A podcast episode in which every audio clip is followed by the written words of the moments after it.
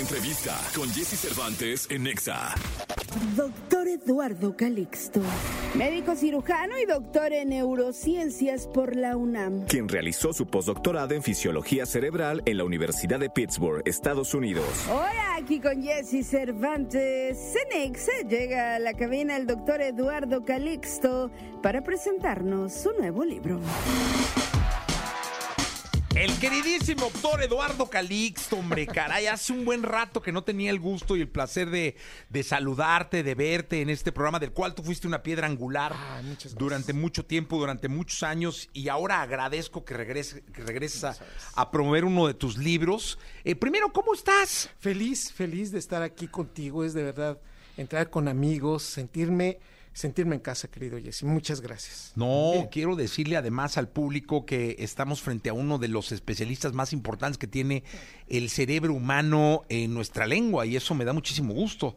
Eh, y además me da mucho gusto que traes bajo el brazo, que ya me había llegado, eh, un nuevo libro. Sí, el lado B de las emociones. ¿Tiene el lado B?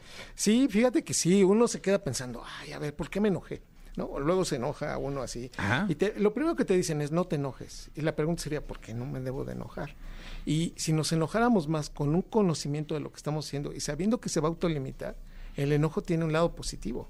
Esa es la parte B, ¿no? Eh, Claro. A ver, me hago competitivo, hago que las cosas no pasen como venían sucediendo, igual el llorar. Entonces, cuando platico del lado B, imagínate, Jesse, y alguna vez lo platicamos aquí, porque también ese libro nace con algunas eh, entregas que hicimos aquí en EXA. Las groserías. Uno se queda pensando, oye, pero no es bueno ser grosero. No, yo no diría no es bueno, pero tampoco es malo. ¿eh? El hecho de generar groserías incrementa la liberación de beta endorfina en el cerebro. Se tranquiliza uno y se adapta uno más rápido a un problema. Entonces, grandes ventajas tenemos de hacer algunas cosas que pensamos que no deberían estar. Entonces, en términos generales, yo digo, el lado B es entender por qué me enojo, por qué lloro. Y entender que pues el, estrés, por ejemplo, por arriba de 90 minutos es caótico. Por abajo de 90 minutos también te hace que salirte de un punto en donde pues uno pensaba que no debería no hacerlo. El cerebro ejerce lo que todas nuestras células de nuestro cuerpo hacen, máxima eficiencia con el mínimo gasto de energía. Oye, doctor, hoy está de moda, muy de moda. Eh, creo que esta moda la acervó eh, la pandemia. Sí. eh, una palabra que es muy común en nuestro diario comunicar. eh, que yo no sé si esa palabra entre o no entre en el lado B o en el lado A o hay otro lado. Sí. Ansiedad. Sí, por supuesto. Y entra porque a veces no nos damos cuenta que ya hasta la ansiedad está presente. En ¿Qué es la ansiedad? Es, una, es un mecanismo que nos hace ocuparnos y preocuparnos por algo que no ha existido y que pensamos que va, va a existir, que se va a presentar y que hace que pongamos más atención sobre eventos que consideramos negativos y que nos lastiman y que tiene un proceso que a la medida que va continuándose llega a ser lacerante y tan obsesivo que por momentos no nos deja atravesarlo, no nos deja pasar.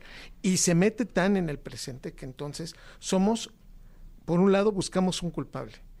Cuando usted busque, cuando tú trates de identificar un culpable y dices, ah, es que, ¿sabes por qué pasó esto? Por Jesse. Y Claro. entonces, ese es un dato de ansiedad, por ejemplo. Segundo punto, te pongo tres opciones enfrente, ¿no? Así, a ver ya. Vamos a resolverlo. A, B o C. En, en ansiedad solamente se, se ve una sola solución, no tomas las demás. Entonces pareciera que, oye, pero te convenía la B. La C incluso, mira, era tan atractiva. Un cerebro en ansiedad se queda solamente con una. Y si me lo preguntas desde el punto de vista neurológico, hay una región en el cerebro que se llama amígdala cerebral que libera una proteína que se llama neuropsina. Neuropsina. A mayores niveles de, neuro- de neuropsina nos hacemos ansiosos. A ver qué estamos haciendo. Empezamos a movernos en el mismo lugar. Son los que empiezan a mover el piecito, los brazos. Y entonces empieza así como a tocar un piano que no existe, ¿verdad? Pero está en la mesa.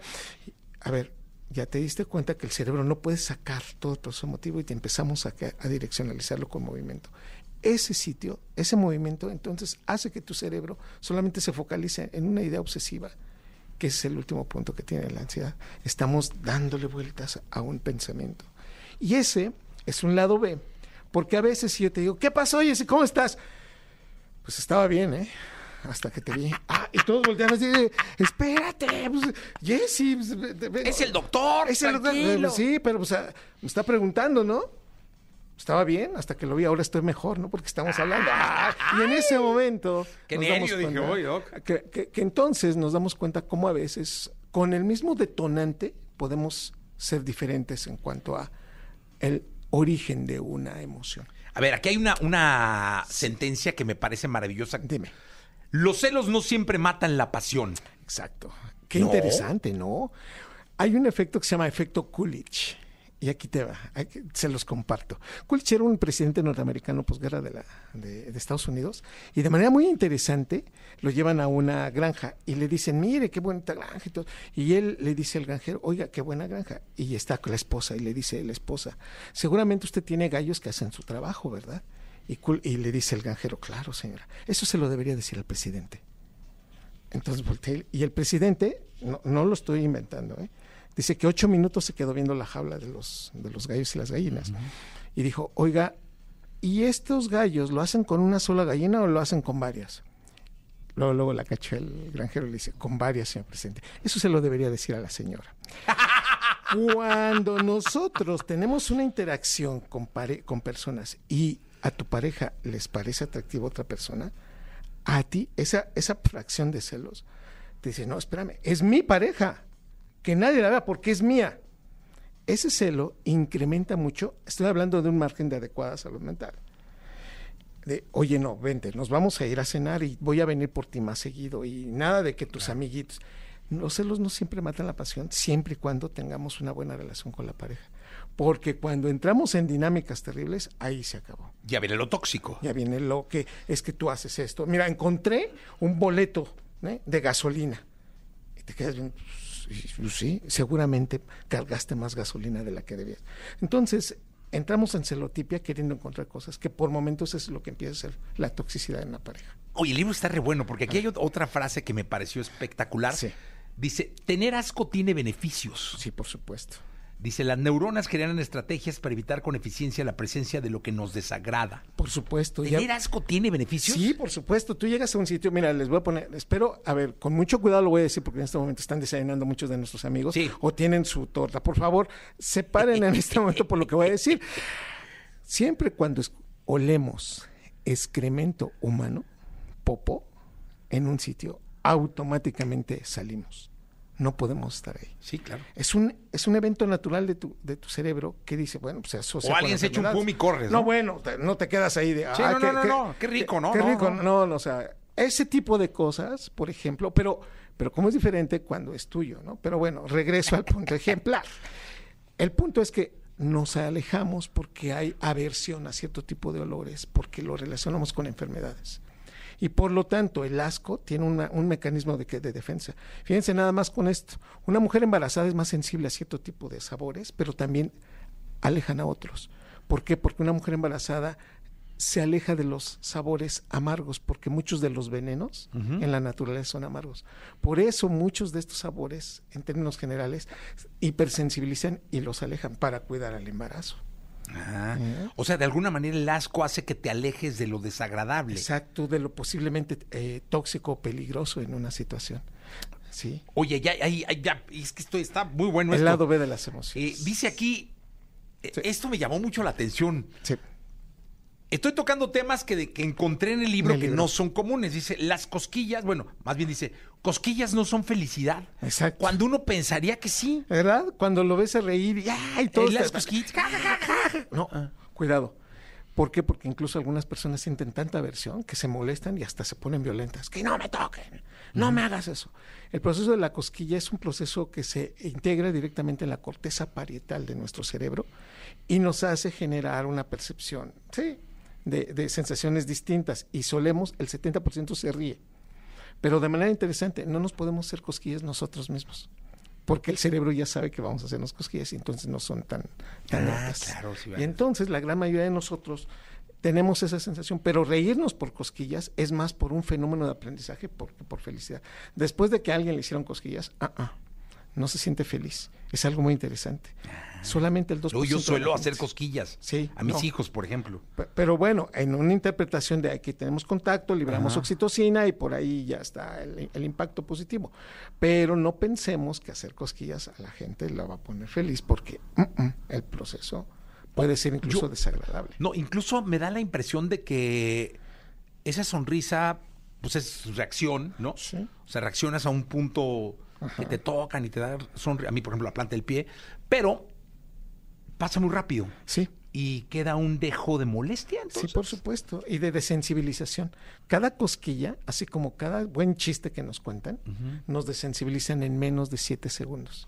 Podemos escuchar el maldito chiste ocho veces y ya no nos agrada. Es más, Claro. hasta decimos, ay, esto ya. Otra vez. Otra vez. Entonces, la, la ventaja es que nos pone contentos. La desventaja es que esto rápidamente se desensibiliza. Y bueno, por último, doctor, Sí. eh, mi madre me decía Sí. eh, que ser agradecido es algo muy importante en la vida. Es decir, eh, hay que aprender, siempre me decía, aprende a dar las gracias, aprende a dar las gracias. Y todo el tiempo, de, de esas, de esas cosas que te dicen las- los papás que luego te resultan molestas. Porque tú dices, otra vez, ¿no? Sí, gracias. Y, pero afortunadamente ahora sí Por favor. Y gracias. y gracias, ¿no? Y se dice Aquí mal. dice eh, agradecer y emociones. Agradece, agradecer y emociones. Dice, las emociones, dice, agradecer a los demás conecta neuronas corti- corticales del hipocampo, el giro del cíngulo y la ínsula. Decir gracias, Sí. dice, establece neuroquímica inmediata para disfrutar el momento. Sí, y cambia el proceso de culpa, de vergüenza. Decir gracias nos deja un halo de satisfacción. Quien la, a- o sea, quien la está diciendo y quien las está aceptando. Es una palabra mágica que está en todos los idiomas y es un adherente social. Cuando tú dices gracias, aunque sea algo muy simple, ¿no? O sea, pásale, por favor. Ah, muchas gracias. Esa sensación de placer nos puede durar mucho tiempo. Cuando más nos dicen gracias, conectamos estas neuronas y sentimos muchísima compasión por los demás, nos ponemos en, el- en los zapatos de los demás. Tiene una gran ventaja decir gracias. Por eso yo, yo pediría, no se limite. Y tanto decir gracias como pedir también perdón o, o- disculparse, así, discúlpame Jessy por lo que te hice, ¿no?